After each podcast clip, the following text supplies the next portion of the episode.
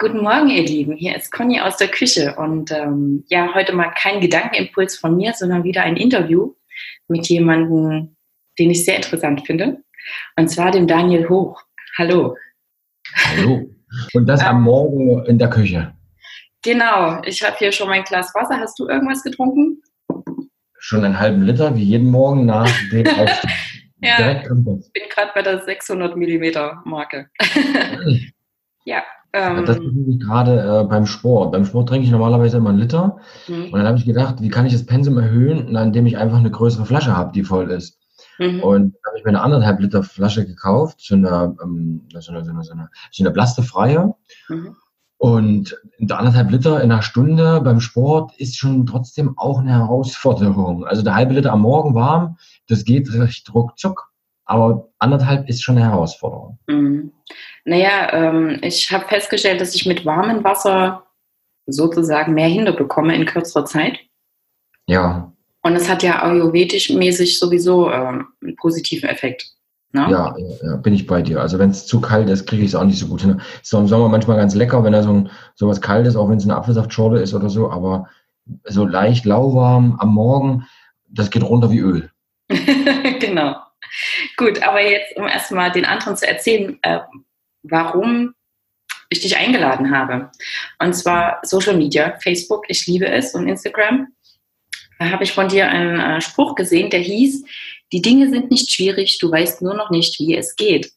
Und da das etwas ist, was ich so ähnlich auch immer kommuniziere, und zwar, äh, wir können alles, wir wissen bloß noch nicht, wie es geht, war ich damals so frech und habe gesagt, das teilst du mal. Und glücklicherweise fandest du das gut.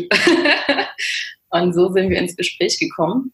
Ähm, ja. Erzähl doch mal, wie kommt es, dass du solche Sprüche postest und äh, was genau machst du?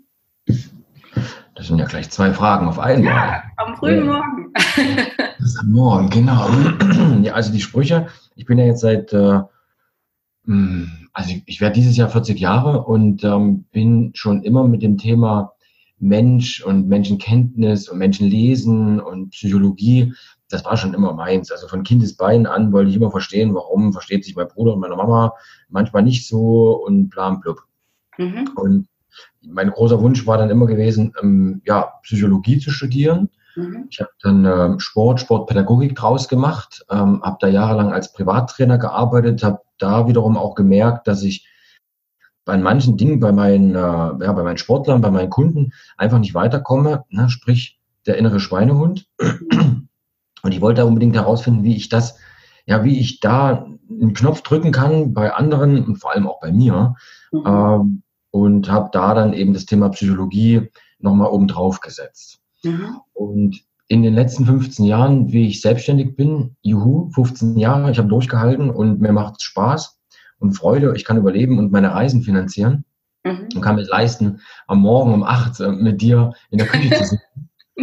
ähm, habe ich irgendwann relativ schnell gemerkt, dass so ein paar Gedankenfetzen, die mir alleine in Gesprächen, wie jetzt mit dir oder auch mit meinen Kunden, diese Gedankenfetzen irgendwie manchmal gar nicht so doof klingen, sondern auch recht. Ja, da kann ich Gedanken. nachdenken, genau. da habe ich schon angefangen, ähm, ich glaube von acht oder von neun Jahren, vielleicht sind es auch schon zehn, so mhm. diese Gedankenfetzen aufzuschreiben. Ich wusste nicht wofür, ich fand sie einfach nur selber cool. Also so der Beginn, stolz auf mich selbst zu sein in Form von kleinen Wortphrasen. Mhm. Und mittlerweile sind, äh, ja, ich glaube, wir sind bei über 700 angekommen. Mhm. Und ähm, vor anderthalb Jahren ist dann ja meinem Team, also meinen Mitarbeitern und mir eingefallen, ja, lass uns doch diese Gedankenfetzen als, als Sprüche einfach raushauen. Ich glaube, bei Facebook machen wir es schon länger. Vor anderthalb Jahren ist die Idee entstanden, ein Buch draus zu machen. Mhm. Und die Gedankenfetzen schreibe ich halt jedes Mal mit. Und wie letzte Woche, nee, das war Dienstag, also vor dem Feiertag, ähm, war ich bei einem, einer großen Bank, habe dort ähm, das Einzelcoaching gemacht für drei Führungskräfte mhm. und da sind wieder vier Stück dabei rausgekommen. Und ich dachte, geil, du brauchst nicht mehr überlegen, du nimmst es einfach mit und deswegen wird es dazu auch dann Bücher geben. Mhm. Finde ich total cool, weil mir geht das genauso als Beispiel beim Joggen. Also ich hätte da gerne so ein Gerät, was eigentlich meine ganzen Gedanken mitschreibt, weil das dann immer so ähm, aus mir herausfließt und da ist ja Geil geile Idee. aber es gibt es halt noch nicht, ne? Naja, also mach dich ran. Das wäre es. Also wir denken ja recht schnell und, und mit dem Schreiben komme ich dann teilweise gar nicht hinterher oder durch das Schreiben blockiere ich meine Kreativität. Mhm. Deswegen finde ich äh, Tonaufnahme oder Sprachnotiz am Handy schon mal ganz gut. Ja, ich auch, ich auch. Und deswegen habe ich mich auch für den Podcast entschieden. ich lasse mittlerweile bei Coachings, schreibe ich gar nicht mehr mit, sondern ich lasse mittlerweile die, ähm, das, die Sprachnotiz laufen. Also auch für Teilnehmer, wenn die sich mal mitschreiben wollen, mhm. nimm es auf, kannst du tausendmal abhören, kannst du die Quintessenz raushören. Manchmal vergisst du auch, was du wolltest und manchmal liest du und denkst dir, was wolltest du eigentlich? Und deswegen Podcast, super Sache. Dankeschön. Ähm, jetzt hast du ja ein Buch, das heißt Auf Schieberitis oder irgendwie ähnlich, ne? Gegen irgend, irgend, irgend so was ähnliches, ja. Ja, na, gegen Schweinehund. Auf Schieberitis, Prokrastination, genau. Wie schaffe ich es, meinen Arsch zu bewegen? Genau, also das, da geht es ja dann wahrscheinlich um die Metaprogramme, wie es bei NLP heißt, oder?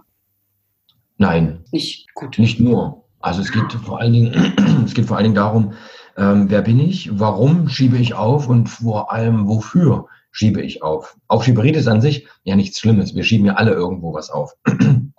Nur die Sache ist die, was mich da immer genervt hat, ist, warum schieben wir, also nicht nur blöde Sachen auf, da ist es ja klar, weil wir keinen Bock drauf haben, mhm. sondern warum schieben wir vor allem auch Sachen auf, die, die wir gut finden oder wo wir am Ende äh, mhm. etwas Gutes herausbekommen dabei.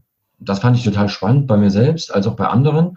Und deswegen hatte ich mich da, ich glaube, vor zwölf Jahren noch schon auf die Spur gemacht, habe vor zehn Jahren mein erstes Buch dazu rausgebracht. Ähm, das hieß noch Tun, T-U-N. Äh, und 2014, dann fünf Jahre später, dann das Aufschieberitis-Buch, genau. Okay, sehr schön.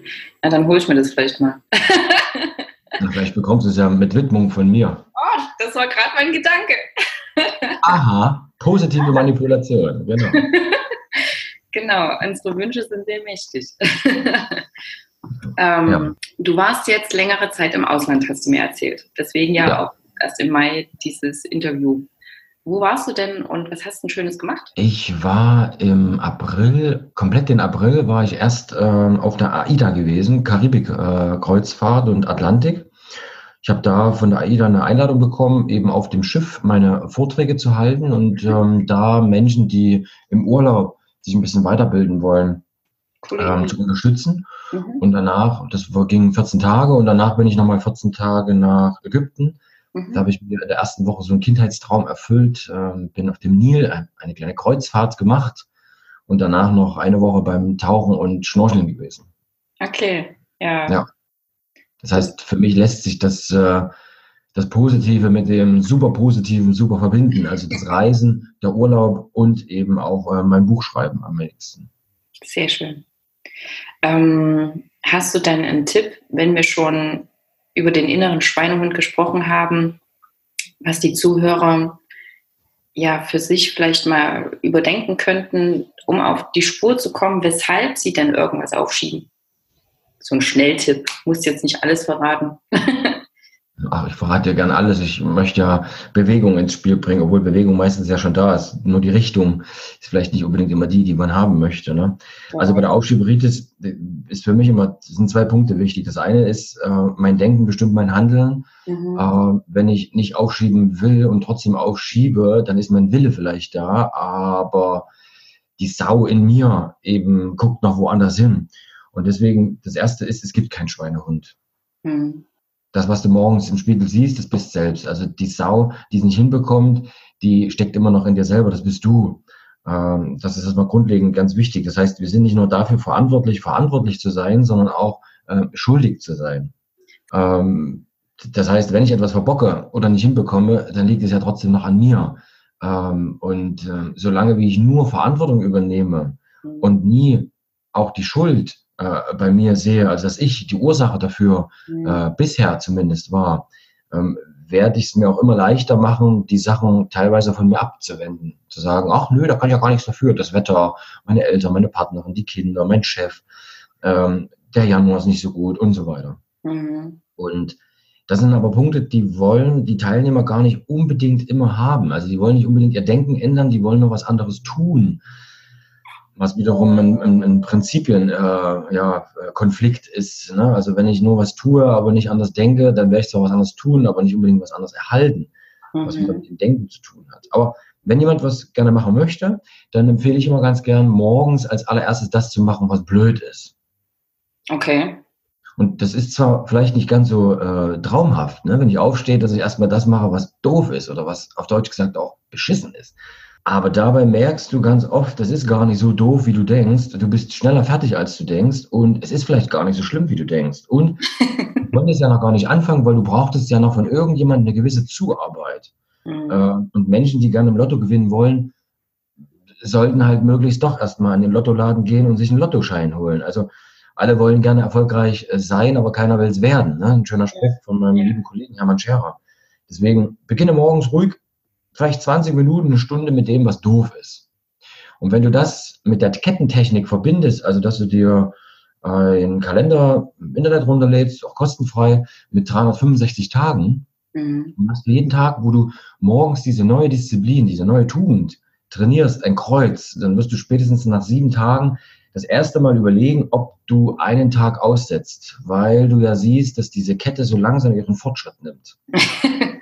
Und äh, das sind so meine zwei Lieblingstechniken, zumindest zu Beginn des Tages. Also sprich, ja.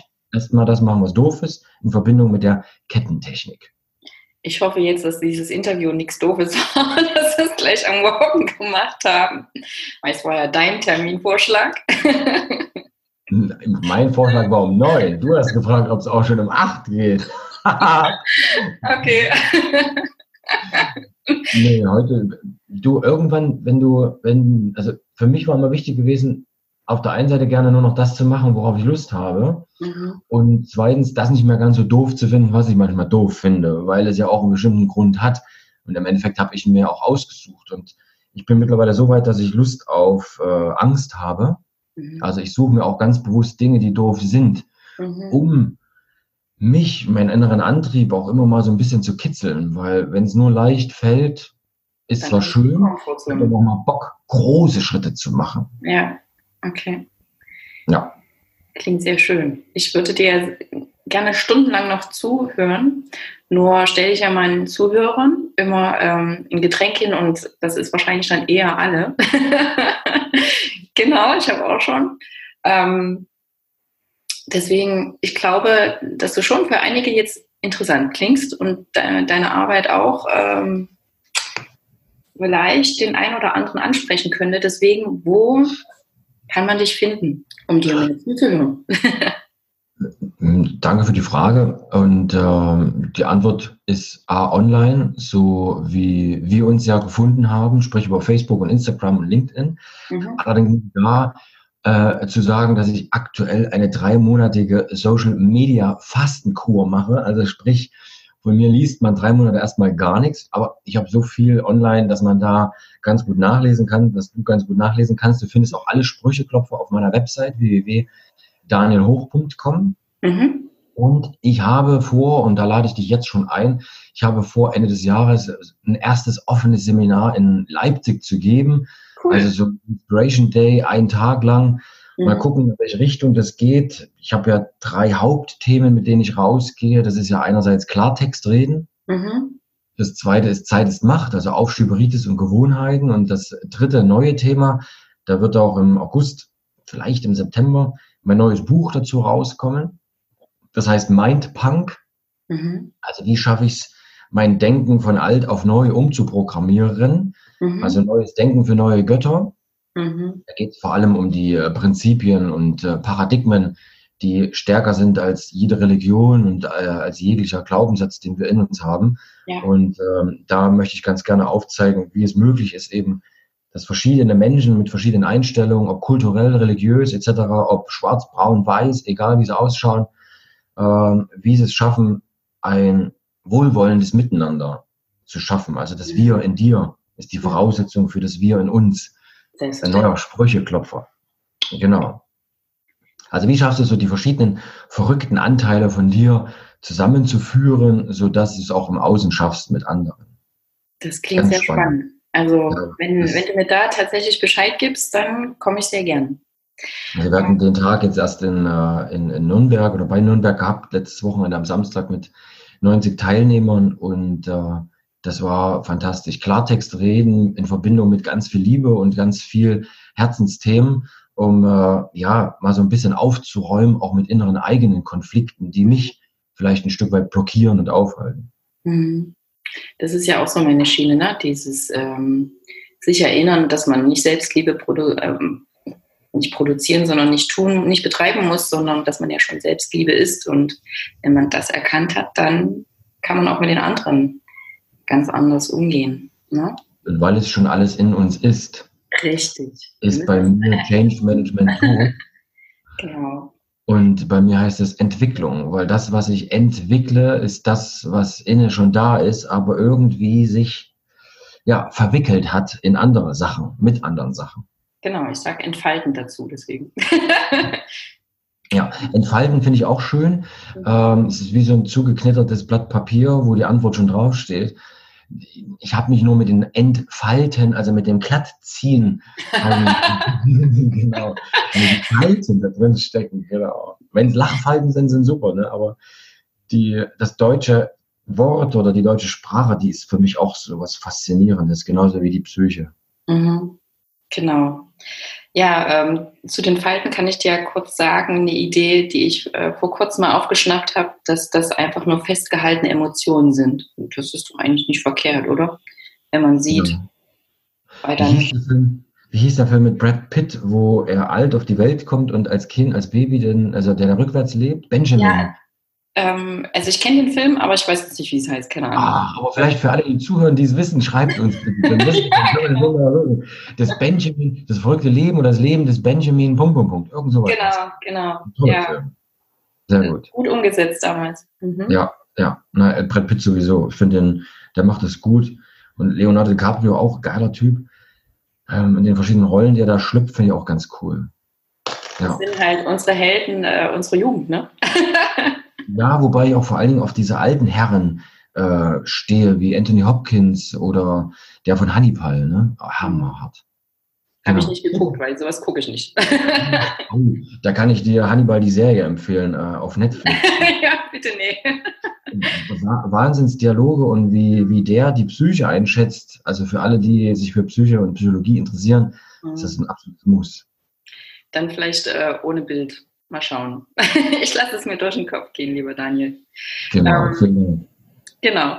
Ich würde sagen, wir lassen das jetzt mal so stehen, dass auch oh. die anderen drüber nachdenken können, ob sie sich das bei Netflix unterziehen wollen. Und jetzt keine Werbung. Unbezahlt natürlich. Aber wenn jemand weiß, Benjamin, Punkt, Punkt, der Film, unbedingt schreiben.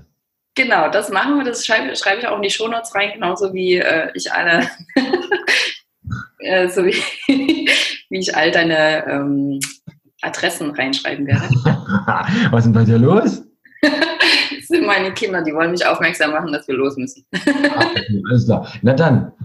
Genau. Und äh, für alle anderen, die noch zuhören, hinaus mit euch ins Leben. Tschüss, bis zum nächsten Mal. Tschüss.